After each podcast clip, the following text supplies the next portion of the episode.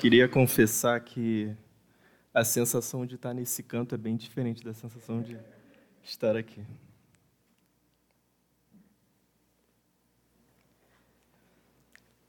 Nessa noite nós vamos falar um pouco sobre ânimo, que foi o tema proposto por nós como mocidade, para que a gente trabalhasse nos domingos na parte da noite aqui na igreja.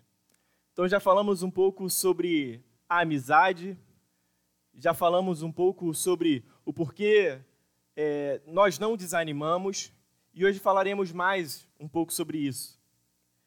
O tema da mensagem de hoje é Por isso não desanimamos. É uma coisa que tem sido bastante importante nesse ano que eu estou como presidente da UMP, porque tem sido difícil a gente conseguir reunir um número grande de jovens, de fazer campanhas onde eles estejam engajados, e entendo que isso faz parte da nossa vida como um todo. Eu vivi momentos de desânimo, tenho certeza que vocês também viveram momentos de desânimo, e o que importa é que nós não devemos desistir frente a esses momentos. Então eu vejo isso como uma oportunidade que Deus me dá de trabalhar no meu coração sobre o que me desanima, mas que não deveria desanimar. Então fica essa reflexão na noite de hoje para que a gente possa seguir firme, andando sempre junto com o Senhor e não desanimando. O texto que eu vou usar como base é o texto de 2 aos Coríntios, no capítulo 4. E a minha oração é que a reflexão dessa noite seja feita em santidade e em sinceridade que vem de Deus, e não em sabedoria carnal, mas na graça de Deus. Queria agradecer especialmente a pessoas muito belas que vieram aqui nessa noite. Todos vocês, em especial, minha mãe, meu pai, meu irmão, minha noiva, meus sogros, meu, meu amigo Tiago, e todos vocês que têm acompanhado a minha trajetória. É muito bom estar aqui, poder falar para vocês e minha oração é que a reflexão de hoje abençoe a sua vida. É, esse ano está me, me fornecendo muitas situações especiais e certamente essa é uma delas. É, peço que coloquem o texto, por favor, na versão NAA, segunda carta de Paulo aos Coríntios, no capítulo 4, a partir do versículo 13 até o verso 18. Leamos a palavra do Senhor, eu peço que você fique de pé rapidamente. Que não só o nosso corpo esteja em posição de reverência, mas também que o nosso coração seja referente perante a palavra do nosso Senhor. Tendo, porém, o mesmo espírito de fé, como está escrito: Eu criei, por isso falei, também nós cremos e por isso também falamos. Sabendo que aquele que ressuscitou o Senhor Jesus também nos ressuscitará com Jesus e nos apresentará juntamente com vocês. Porque tudo isso é para o bem de vocês, para que a graça, multiplicando-se, torne abundantes as ações de graça por meio de muitos, para a glória de Deus. Por isso, não desanimamos. Pelo contrário, mesmo que o nosso exterior se desgaste, o nosso interior, o nosso ser interior, se renova dia a dia. Porque a nossa leve e momentânea tribulação produz para nós um eterno peso de glória, acima de toda comparação. Na medida em que não olhamos para as coisas que se veem, mas para as coisas que não se veem. Porque as coisas que se veem são temporais, mas as que não se veem são eternas. Podem se sentar. Esse texto que nós lemos está na segunda carta de Paulo aos Coríntios. E Corinto era uma cidade onde se localizava essa igreja a quem Paulo se destina. Era uma cidade muito importante, muito relevante, principalmente do ponto de vista econômico, porque era uma cidade portuária. Além disso, Corinto tinha muitos templos a vários deuses, sejam deuses gregos, sejam deuses romanos. Paulo passa um tempo nessa, nessa cidade, pregando em uma ação missionária, e ali ele se conecta com aquela comunidade, prega o evangelho, e as pessoas naturalmente vão se convertendo ao evangelho que Paulo pregara ali. O evangelho do Senhor Jesus Cristo. Depois de um tempo, a igreja estabelecida, Paulo sai de lá para seguir suas ações missionárias, pregar o evangelho em outros lugares, plantar outras igrejas. E aí ele começa a escutar alguns relatos acerca daquela igreja. Ouviu que existiam algumas distorções, que o que estava sendo praticado ali, o que estava sendo vivido naquela igreja, não era mais o evangelho genuíno que Paulo pregara àquele povo. Algumas distorções, alguns ensinamentos equivocados estavam ganhando força. E aí Paulo envia a sua primeira carta àquela igreja, a primeira carta de Paulo aos Coríntios. E aí ele vai tratar de alguns temas que são muito importantes. E desses temas a gente pode falar sobre as divisões. Então, depois que Paulo sai, outros nomes ganham proeminência e posição de ensino. E aí o que acontece? Eles começaram a olhar para essas pessoas e viram aquelas pessoas como referências maiores do que o nome de Jesus Cristo. Eles começaram a falar que, não, eu sou, alguns começaram a falar que, não, eu sou da igreja de Paulo, não, eu sou da igreja de Apolo. E Paulo manda nessa carta uma recomendação de que eles não deveriam fazer divisões dentro da igreja. Eles não deveriam elencar outros nomes que fossem dignos de muita reverência. O nome que deveria ser glorificado em tudo era o nome do Senhor Jesus Cristo e deveria haver união naquela igreja e não divisão. Ele vai falar também sobre questões sexuais, vai falar sobre questões de comida, sobre o que era lícito comer ou não, sobre o que era sagrado e permitido comer. Ele vai falar sobre questões como a necessidade de ordem no culto, para que o culto ao Senhor fosse um momento não de bagunça, não de desordem, mas um momento onde pessoas conscientemente e racionalmente prestavam um culto ao nosso Senhor Jesus.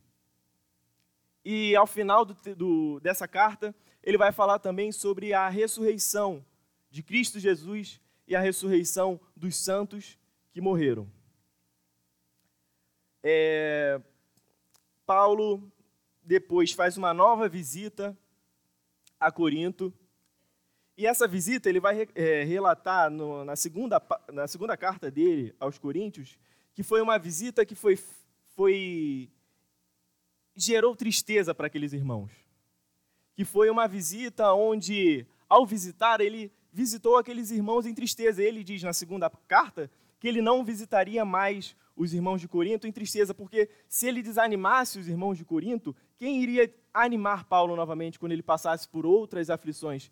E todos sabemos que Paulo passou por muitas aflições, perseguições, foi perseguido, desacreditado e ofendido. E ele manda essa segunda carta com palavras de reconciliação, com palavras de amor e com palavras de afeto depois dessa primeira, dessa segunda visita que ele tinha feito aos cristãos em Corinto e que tinha sido feito em tristeza. E aí é essa carta que nós lemos aqui. Um dos motivos que Paulo manda essa carta, não só para mandar palavras de amor, reconciliação e carinho, ele também queria resolver algumas outras questões, assim como ele resolveu na primeira carta que ele mandou. Nessa carta, um ponto que ele aborda é porque muitos irmãos, além das divisões que já faziam e tentavam fazer dentro daquela igreja, questionavam a autoridade de Paulo como apóstolo. E uma das coisas que eles utilizavam para questionar essa autoridade de Paulo era o fato de Paulo passar por provações, ser perseguido. Paulo trabalhava construindo tendas, ele vivia do suor do seu trabalho, não era rico, não era exuberante em sua fala. E aí, outros, talvez em posição de ensino, tinham uma fala mais eloquente, tinham um terno mais bonito, tinham uma fala que era mais agradável. E Paulo está falando, meus irmãos, não é isso que importa. O fato de eu passar por provações, o fato de eu ser perseguido, isso sim mostra que eu sou servo daquele que foi perseguido, cuspido, crucificado. E aqui, no capítulo 4, ele vai começar falando que em todas essas tribulações que ele passou, ele não desanimou. Ele vai falar o porquê ele passou por essas provações e depois ele vai falar o porquê ele não desanimou frente às, às tribulações, perdão. E é esse o foco da mensagem de hoje. Nós vamos analisar do versículo 13 ao versículo 18, onde Paulo fala do porquê ele não desanima. Feita essa introdução, no versículo 13, diz assim: Tendo, porém, o mesmo espírito de fé, eu acho que pode deixar baixado também. Obrigado. Tendo, porém, o mesmo espírito de fé, como está escrito: Eu criei, por isso falei, também nós cremos e por isso também falamos. Nesse momento, Paulo está fazendo uma menção ao Salmo de número 116, versículo 10, onde o salmista diz: Eu cria, mesmo quando disse, estou muito aflito. Nesse salmo, o salmista ele vai relatar a sua experiência com Deus frente a uma situação de grande sofrimento. Não sei se vocês sabem, mas existe um pastor aqui nessa igreja que é poeta. E eu tive a honra de, junto com ele, compor uma canção justamente sobre esse salmo. Se minha voz não estivesse fragilizada hoje, eu tentaria cantar. É, e esse salmo vai falar sobre o momento onde o salmista viveu de muita tristeza e de muito sofrimento. No versículo 3 desse salmo, por favor, o salmista diz assim: Laços de morte me cercaram, e angústias do inferno se apoderaram de mim. Fiquei aflito e triste. O sofrimento que estava sendo enfrentado por esse salmista aqui não era qualquer tipo de sofrimento. Não era aquele sofrimento que você cai, leva um tombo, bate a poeira dos seus joelhos, se levanta e segue caminhando. O tipo de sofrimento que ele passou, ele relata como se sentisse que os laços da morte cercaram a vida dele e que as angústias do inferno se apoderaram dele. Ele ficou aflito e triste. Esse tipo de tribulação, meus irmãos, também acontece nas nossas vidas. Nós não passamos apenas por tribulações leves e breves, por pequenas tristezas que logo são resolvidas. Por vezes também nós vamos passar por situações onde sentimos como se laços de morte estivessem nos cercando. O sofrimento aqui era muito mais intenso. Era o tipo de sofrimento como o seminarista William falou há, dois, há duas semanas atrás. Um sofrimento profundo, genuíno, que gera desânimo. E a gente percebe o que, que o salmista faz no versículo seguinte. Então invoquei o nome do Senhor. Ó Senhor, livra a minha alma. E o que acontece, meus irmãos? O que aconteceu quando o salmista invoca o Senhor nesse momento de aflição? Aconteceu o que sempre acontece toda vez que um filho, com o coração contrito, se achega ao pai pedindo por socorro e reconhecendo a sua fragilidade. Não precisa ir no texto, não, vou ler aqui rapidinho. Salmo 103, do 13 ao 18, diz assim: Como um pai se, se compadece de seus filhos, assim o Senhor se compadece dos que o temem. Pois ele conhece a nossa estrutura e sabe que somos pó.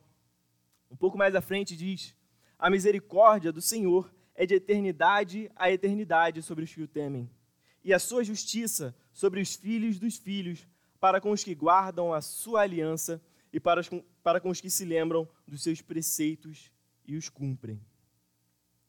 Então, voltando ao apelo do salmista, dando prosseguimento à nossa leitura, vamos do versículo 5 até o versículo 10 para ver o que acontece e se realmente isso que está na palavra do Senhor aconteceu na vida do salmista. Compassivo e justo é o Senhor. O nosso Deus é misericordioso. O Senhor vela pelos simples quando eu estava prostrado, ele me salvou. Ó oh, minha alma, volte ao seu sossego, pois o Senhor tem sido bom para você. Pois livrastes da morte a minha alma, das lágrimas os meus olhos, da queda os meus pés. Andarei na presença do Senhor na terra dos viventes.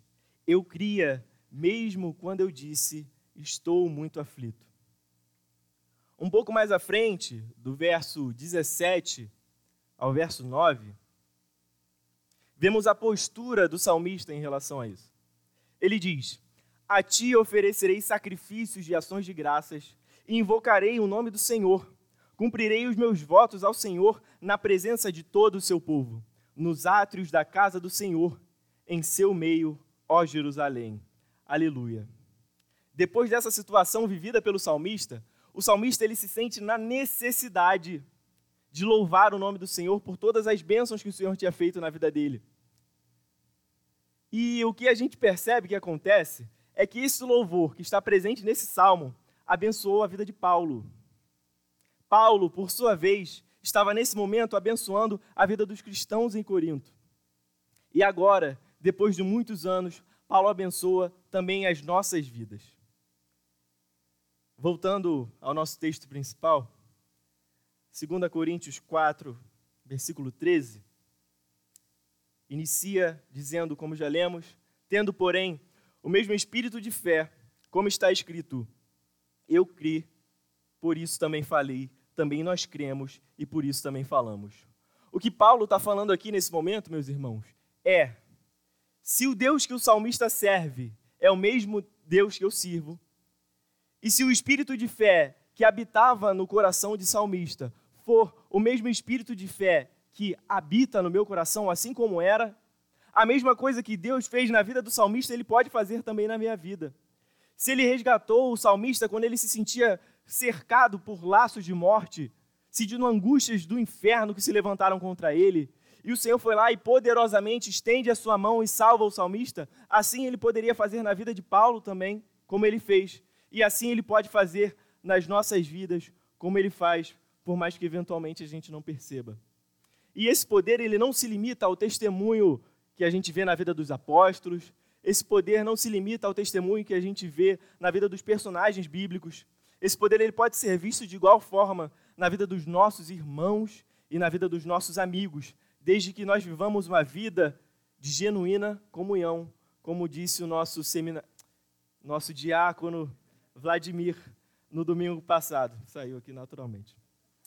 É uma comunhão que é vida na vida. Uma comunhão que não é limitada por telas de um celular, por ondas na internet. Uma comunhão que se alegra em no domingo de manhã levantar, tomar um café, tomar um banho e vir para a casa do Senhor. Viver uma comunhão genuína com os nossos irmãos. Viver uma comunhão na escola bíblica dominical. Louvar ao Senhor junto com os nossos irmãos. O primeiro motivo pelo qual nós não desanimamos é porque nós olhamos para a ação de Deus na vida dos nossos irmãos. Como bom presbiteriano que sou, serão três pontos. Senti uma leve preocupação. É, existe, existiu entre nós uma irmã chamada Elizabeth Elliot. Ela viveu de 1926 e morreu no ano de 2015. Ela foi esposa, não sei se vocês conhecem, de Jim Elliot, que foi um missionário. E eles atuavam no leste do Equador e lá eles pregavam para um povo, para os Alcas, que à época se chamavam com esse nome e depois foi dado um outro nome para esse povo. E Jim Elliot, esposo de Elizabeth Elliot, ele foi morto junto com quatro outros missionários, enquanto pregava para aquele povo. E poucos anos depois, Elizabeth Elliot, que é considerada por muitos uma das mulheres cristãs mais relevantes do século XX, ela vai para aquela tribo e vive, juntamente com sua filha, que ainda era pequena, no meio daquela tribo que tinha matado o marido dela. Eu tenho certeza que a gente já passou por muitas situações difíceis mas desconfio que a mais difícil delas talvez não tenha chegado perto do que essa mulher viveu pelo Evangelho. E ela tem uma frase muito interessante. Ser um seguidor crucificado significa que cedo ou tarde você terá um encontro pessoal com a cruz. E a cruz sempre implica perda. O nosso Senhor, ele abriu mão de sua glória abriu mão de sua majestade, assumiu forma de homem, veio, foi humilhado, cuspido, agredido, para que nós pudéssemos viver em novidade de vida. O Cristo foi crucificado para que nós tivéssemos vida. No versículo 14, em seguida, e o 15 diz assim: sabendo que aquele que ressuscitou o Senhor Jesus também nos ressuscitará com Jesus e nos apresentará juntamente com vocês.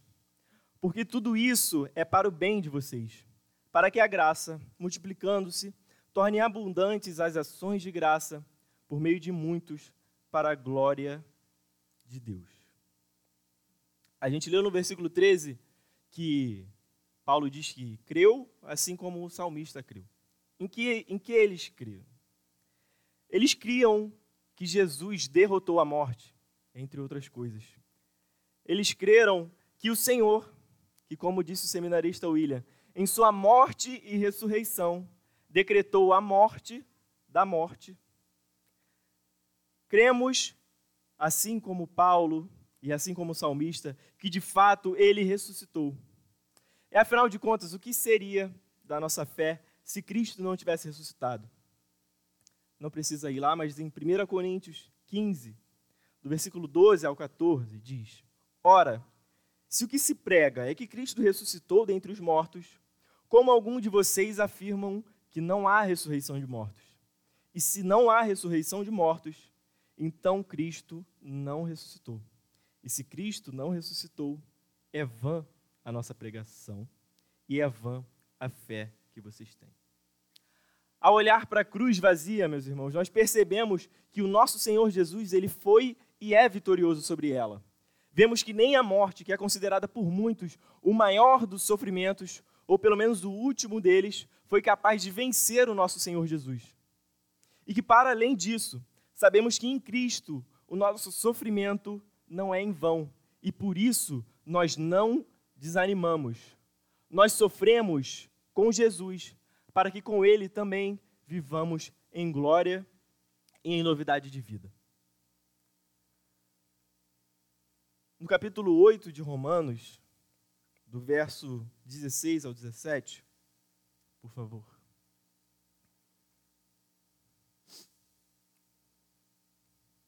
Paulo diz assim: o próprio Espírito confirma ao nosso espírito que somos filhos de Deus. E se somos filhos, somos também herdeiros, herdeiros de Deus e co-herdeiros com Cristo, se com ele sofremos, para que também com ele sejamos glorificados. Nós entendemos, então, que a ressurreição nos indica que a nossa fé é verdadeira. E sabemos que o nosso sofrimento em Cristo é para que com ele nós sejamos glorificados. Paulo, pouco antes desse texto que a gente está utilizando como base, ele vai falar o porquê ele sofria. Nós estamos lendo a parte onde ele diz é, o porquê ele não desanima. Mas pouco antes disso, ele vai falar sobre o porquê do sofrimento e das aflições que, que ele vivia. 2 Coríntios 4, só que agora do 6 ao 12. Porque Deus que disse: Das trevas resplandeça a luz, ele mesmo resplandeceu em nosso coração, para a iluminação do conhecimento da glória de Deus na face de Jesus Cristo. Temos, porém, este tesouro em vasos de barro, para que se veja que a excelência do poder provém de Deus e não de nós.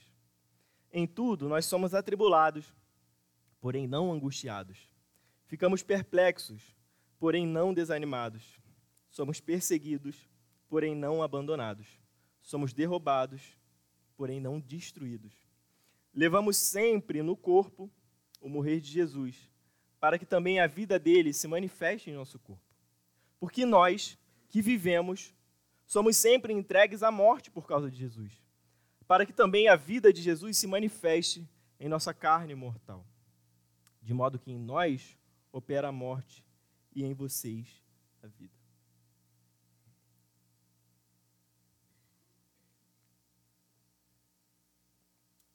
Nós vemos aqui nesse texto que o sofrer que nós enfrentamos é o meio pelo qual percebemos que a excelência está em Deus e não em nós. Como diz o texto, este tesouro em vasos de barro Hoje cedo falamos sobre, o Biel falou na, na, no momento do louvor, sobre vaso de alabastro, que era um material muito importante. E aqui nós vemos que são vasos de barro que são usados para mostrar o que é o nosso interior, o nosso exterior, perdão. Temos, porém, esse tesouro em vasos de barro para que se veja que a excelência do poder provém de Deus e não de nós, nós olhamos para a nossa carne, nós olhamos para a nossa vida, para o nosso exterior e vemos todas as limitações que esse vaso de barro tem. Nós vemos, por outro lado, o que habita dentro de nós. A glória do Senhor Jesus que nos salvou, a salvação, o Espírito do Senhor habita dentro de nós. Esses vasos, que são vasos de barro, que são frágeis, que são pecadores, que são vulneráveis, eles servem para mostrar para a gente que a excelência não está em nós. A excelência não está na nossa eloquência, na nossa inteligência, no nosso dinheiro. A excelência está no conteúdo. Está em Cristo Jesus, no Espírito Santo de Deus que habita em nós e que nos salvou. O morrer de Jesus que levamos em nosso corpo, o abrir mão das nossas vontades, o sacrificar o nosso eu. Quantas vezes a gente não quer fazer alguma coisa e a gente tem que matar um pouco de nós para que em nós viva Cristo? Porque que vida viveríamos se fizéssemos tudo o que a gente gostaria de fazer? Morrer de Cristo, que levamos no nosso corpo, que é o abrir mão das nossas vontades e o esvaziar do nosso eu, serve para que a vida dele se manifeste em nosso corpo. Portanto, já estamos crucificados com Cristo. Já não vivo eu, mas Cristo vive em mim. E o sofrimento que opera em nós, como vimos, por muitas vezes gera vida em nossos irmãos. No final do texto ele diz, esse, é, no, no versículo de número 12, ele diz: é, de modo que em nós opera a morte e em vocês a vida. Todo o sofrimento que Paulo viveu e que os apóstolos viveram, todo o sofrimento que vários personagens bíblicos viveram, para eles, dor e sofrimento, mas que gera vida em nós. Que ao olharmos o exemplo desses nossos irmãos, podemos ver como Deus foi poderoso na vida deles. Ao olharmos para a cruz vazia, vemos que o nosso sofrimento no Senhor não é em vão. Vemos que em Cristo o nosso sofrer gera poder e glória em nossas vidas. O sofrimento é uma das maiores questões que a gente enfrenta na nossa vida. É muito triste sofrer, é muito triste ver pessoas passando por momentos de dor, de sofrimento. É muito triste olhar crianças, pessoas de idade, pessoas vulneráveis sendo abusadas, molestadas, agredidas. E a gente olha esse tipo de coisa e a gente não consegue ver um motivo para isso tudo. Isso tende a desanimar a gente. Mas a gente tem que ter esperança no Senhor e olhar para a cruz vazia e ver que no Senhor o nosso sofrimento ele não é em vão. Ele gera poder, ele gera glória em nossas vidas. Nós não desanimamos, meus irmãos, porque olhamos para a cruz vazia. Nós não desanimamos, meus irmãos, porque olhamos para a ação de Deus na vida dos nossos irmãos.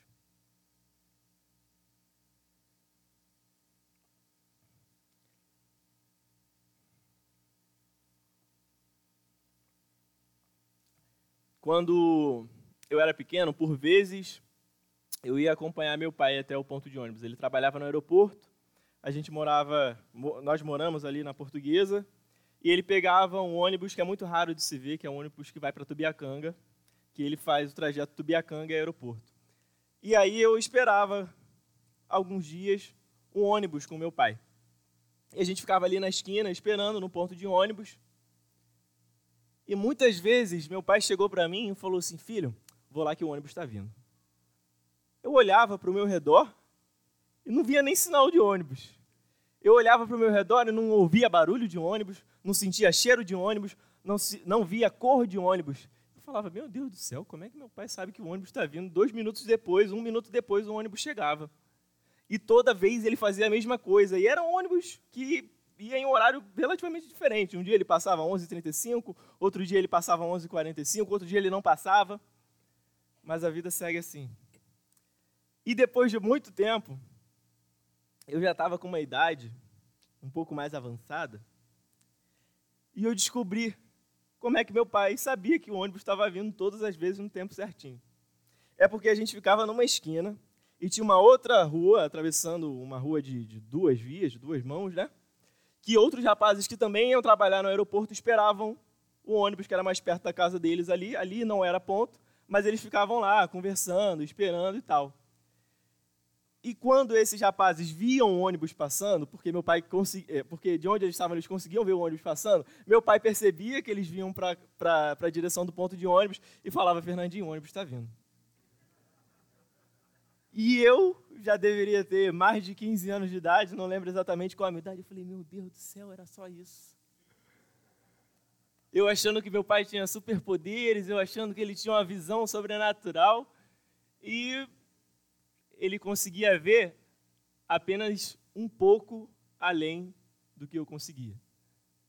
Ele, sendo humano, pecador assim como todos nós e frágil, um pouco de experiência a mais, por um pouco de visão a mais, ele conseguia perceber coisas que eu não percebia e que para mim não faziam sentido. Às vezes a gente não consegue enxergar coisas que estão a 50 metros de distância de nós.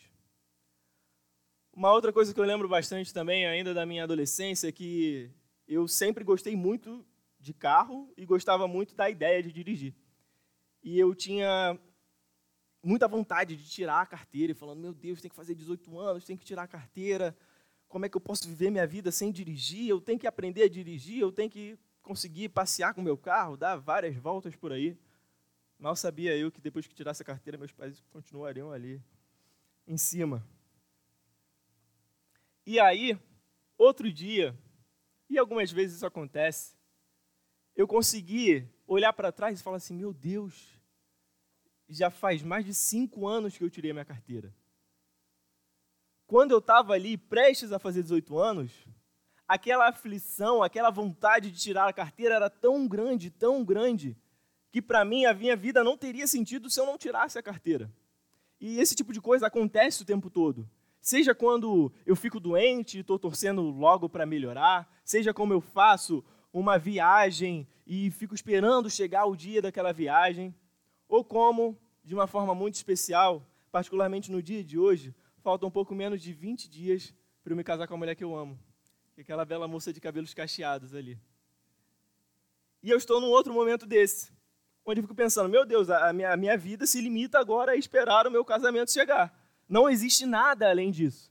Às vezes a gente não consegue ver coisas que estão a 20, 30, 50 metros à nossa frente, e às vezes a gente também não consegue ver coisas e não consegue enxergar coisas que estão a três, me três meses à nossa frente, dez meses à nossa frente, 15 anos à nossa frente.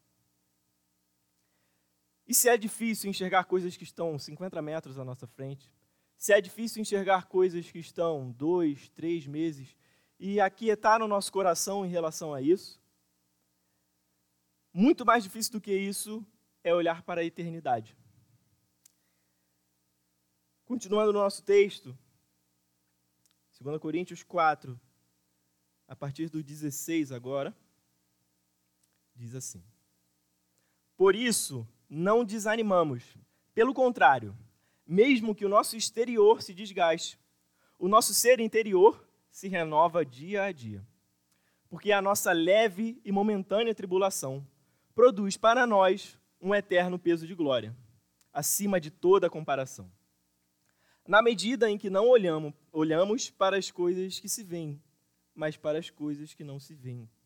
Porque as coisas que se veem são temporais, mas as que não se veem são eternas.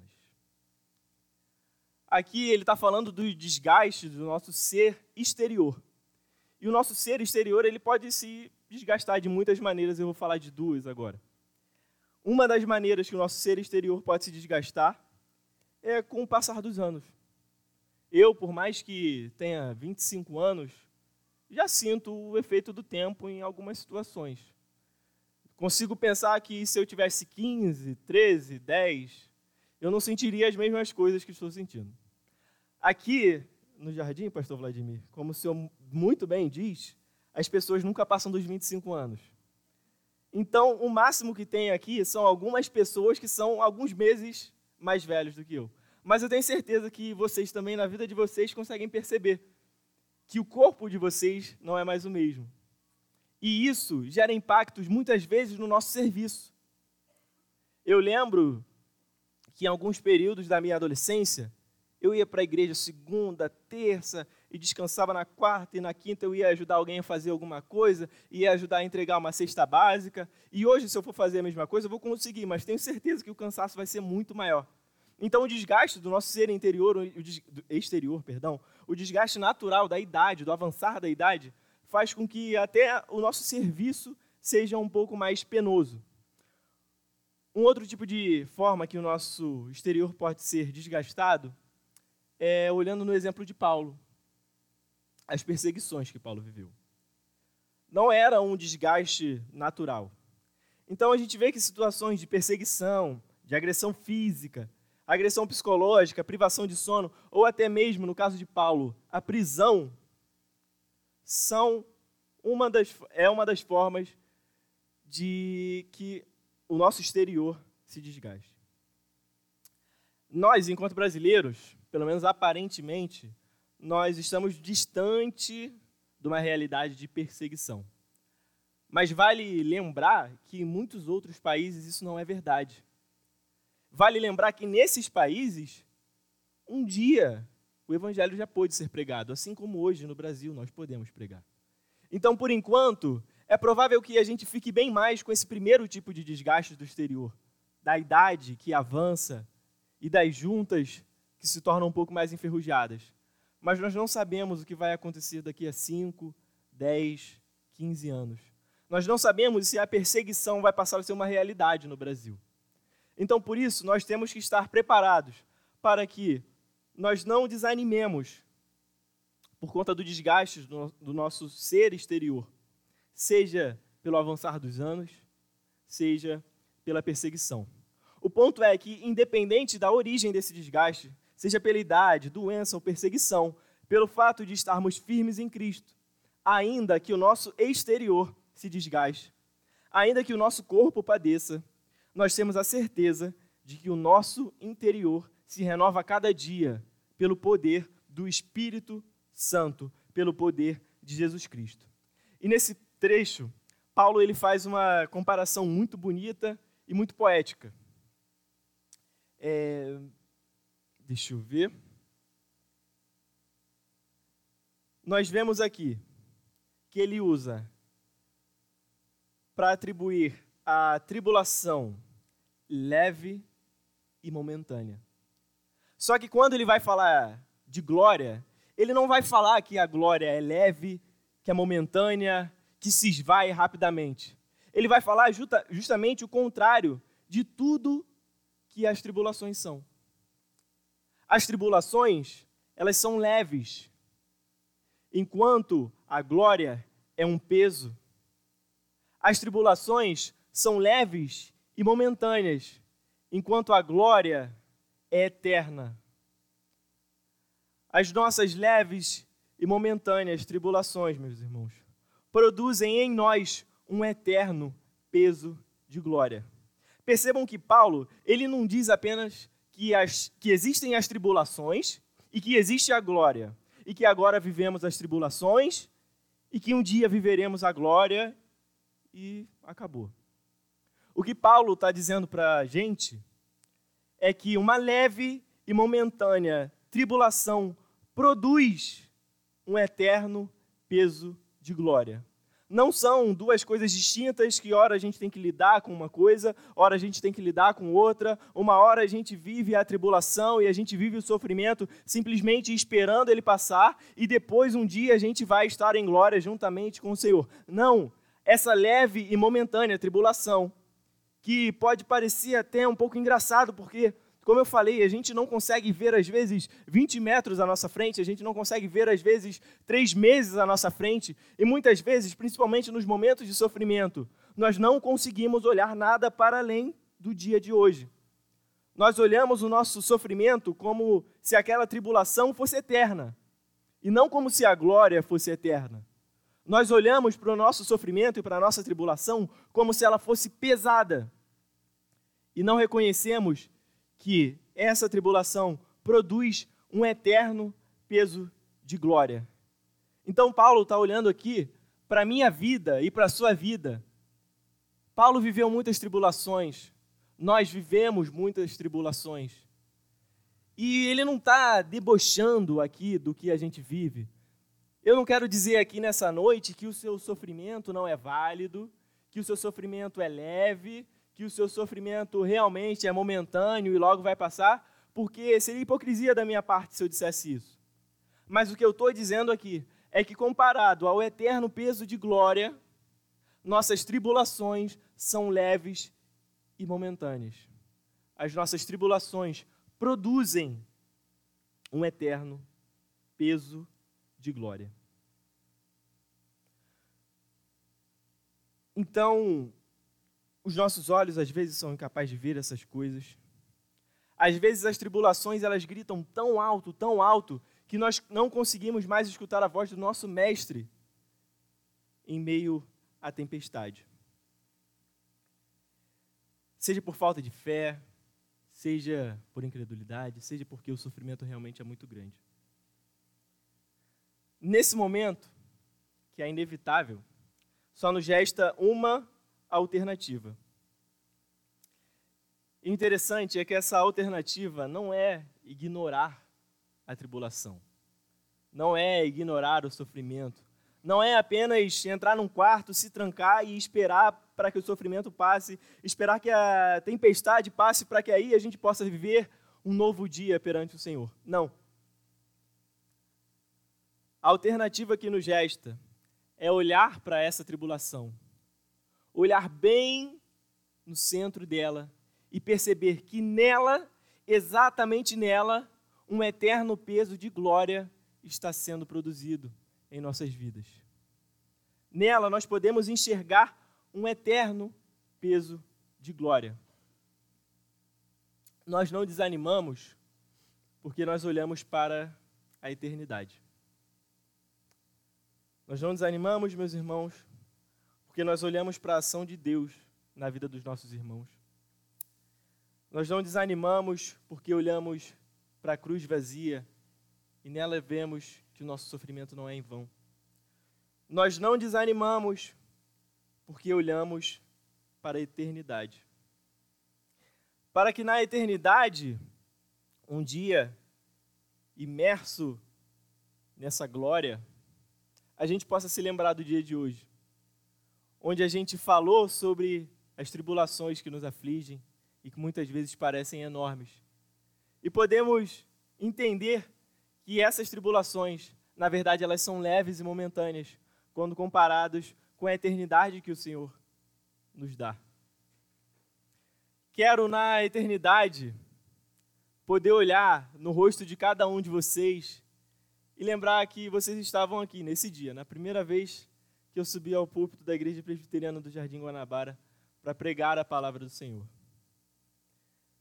Quero encontrar com vocês, dar um abraço em vocês e falar: tá vendo? Lembra daquele dia que a gente falou?